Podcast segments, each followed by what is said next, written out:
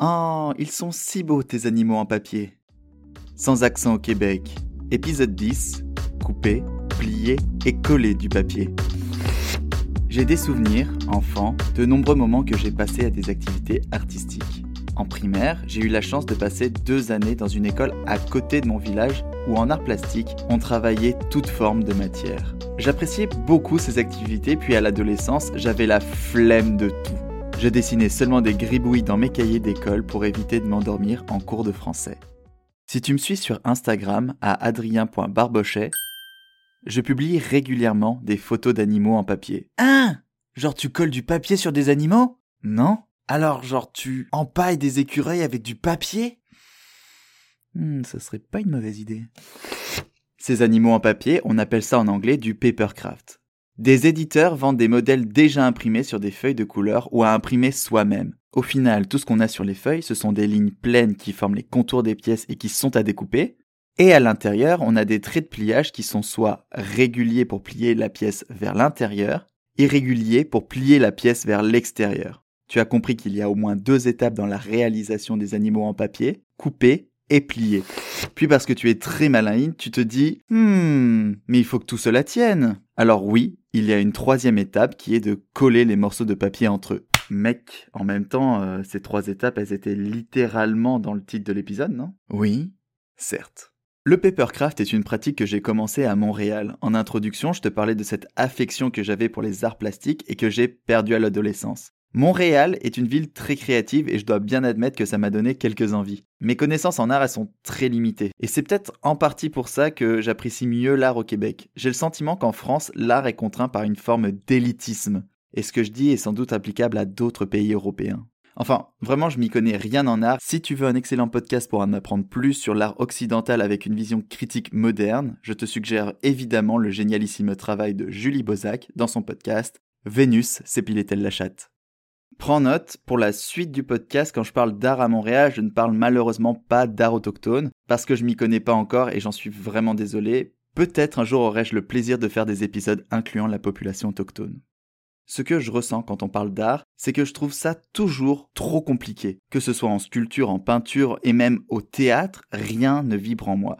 Sans dire que l'art moderne québécois est plus simple, loin de là, je découvre ici des œuvres qui vibrent plus en moi. J'ai le sentiment que de nombreux artistes cherchent moins à entourer leur création de formes pompeuses. Je n'ai pas d'exemple concret, mais si tu es un néophyte des musées et expositions comme moi, peut-être arriveras-tu à comprendre que parfois tu te rends à un événement, l'ambiance y est très lourde, et d'autres fois tu as le sentiment de légèreté environnant et tu peux nettement plus apprécier le travail des artistes. En ce sens, j'ai commencé à ne plus concevoir l'art comme étant une activité de précision, d'expert ni seulement professionnel, mais il peut être aussi une activité amusante. En fait, je me suis en quelque sorte décomplexé de l'art.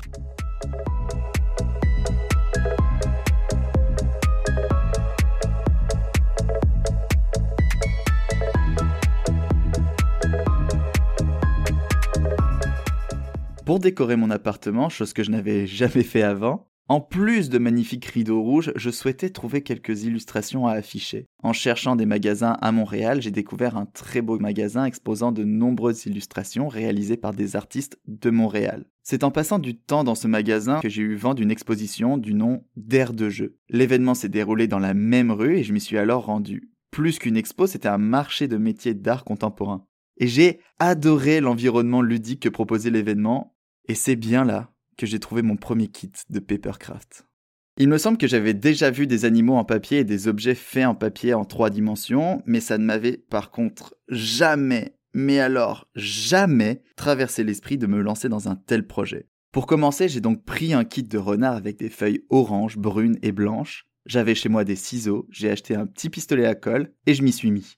J'ai pris mon temps, j'ai mis plusieurs soirées à découper chaque pièce et à les plier pour finalement me mettre au collage ce premier collage, je l'ai fait sans suivre les instructions. Ça me donnait la sensation de réaliser un puzzle en trois dimensions. Sans savoir, j'ai commencé par la queue du renard, puis je me suis dit que ça serait une bonne idée de faire la tête et petit à petit j'ai ramené les bouts ensemble en collant des pièces du corps à la tête précédemment assemblée. Tout du long, je me suis senti paisible. J'ai été uniquement concentré sur ce que je faisais et donc nettement moins éparpillé. C'était apaisant. Et le résultat était lui, satisfaisant.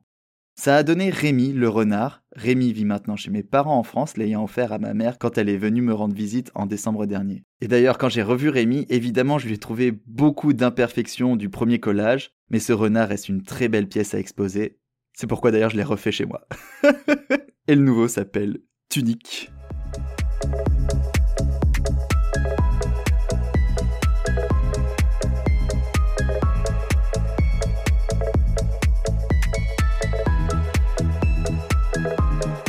Ayant commencé la pratique du papercraft en novembre, j'ai continué tout l'hiver. Parce qu'il fait nuit avant 17h jusqu'au 21 décembre, c'est la parfaite activité à pratiquer avec un thé sur la table basse et une série en fond. À ce moment, j'ai commencé à imprimer moi-même les modèles que je trouvais sur internet. J'ai maintenant chez moi une grenouille, une tortue, un panda, un poulpe et un pingouin. C'est vrai qu'on m'a d'ailleurs souvent posé la question de savoir où j'allais finir par exposer tous ces animaux à force d'en faire. Déjà, c'est de la très belle déco, donc j'apprécie les exposer. Puis si vraiment j'en ai trop, j'ai évidemment des amis et des proches prêts à en adopter.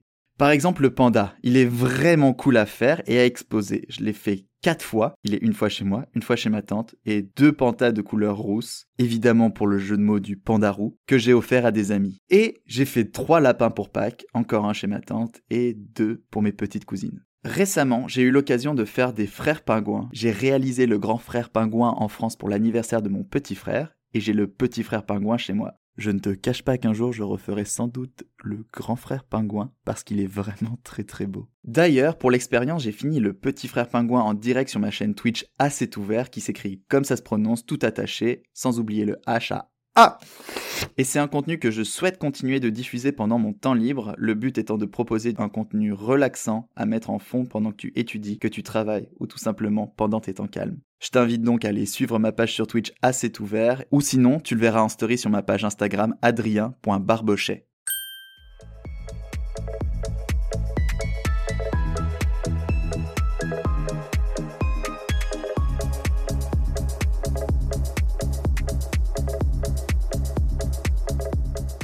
J'apprécie tellement faire des animaux en papier. Vivant seul, je peux laisser un projet en cours sur un coin de ma table basse de salon. Ça me permet à tout moment de faire des pauses dans ma journée, de m'asseoir et de continuer le projet de papercraft en cours. À ce moment, je peux me recentrer pour mieux repartir. Parfois, quand j'ai le sentiment de ne plus être intéressé par mon jeu ou par ma série que je regarde, mais plutôt être absorbé par ces derniers, je me mets à couper, plier, coller du papier une fois que j'en ressors, j'ai généralement le cerveau plus léger, prêt à plein de choses, comme écrire un épisode de Sans accent au Québec. C'est à ça que je pense quand je dis que le papercraft m'aide à me recentrer pour mieux repartir. Puisque chez moi et autour de chez moi dans la ville de Montréal, la créativité est tant présente, ça me booste mon envie de créer. Et vraiment sans ça, je n'arriverais pas à tenir ce podcast. Comme je le disais plus tôt, le fait de voir l'art comme quelque chose de simple, de manière décomplexée, ça me permet de me sentir très à l'aise de m'ouvrir à de nouvelles activités créatives sans en connaître les normes ni les codes. Et j'en ai parlé sur les réseaux sociaux, mais cette force est si intense que j'en suis venu à quitter mon métier d'ingénieur pour de prochaines aventures dont je reparlerai. Encore une fois, vivre à 6000 km de loin de mon lieu de naissance me permet étrangement de connecter avec ce qui me fait plaisir. Tu viens d'écouter Sans accent au Québec, le podcast relatant mon expatriation à Montréal. Tu n'as rien appris aujourd'hui sur l'art, mais si tu as des amis qui complexent sur leur talent artistique, fais-leur écouter que plier, coller ou couper du papier, c'est déjà très stylé. Deezer, Spotify ou Apple Podcasts, même YouTube, tous les épisodes sont disponibles partout. Ils s'écoutent, se réécoutent et se partagent. Fais vivre ce podcast en parlant de lui. Abonne-toi à Sans Accent au Québec en podcast et partage-le sans modération. Toutes les musiques qui font de la bande originale de ce podcast ont été réalisées par mon ami 3VTR. Je t'invite à aller découvrir tous ces sons sur les plateformes de streaming où tu écoutes le podcast et à le suivre sur Instagram à 3VTR Musique. Tu peux aussi m'écrire sur Instagram à adrien.barbochet. Je répondrai à toutes les questions pourvu que tu puisses faire les choix qui te permettront d'avancer demain. Tu viens d'écouter Sans accent au Québec, un podcast que je réalise fièrement moi-même, Adrien Barbeau Cochet. Ah, mais c'est ouvert.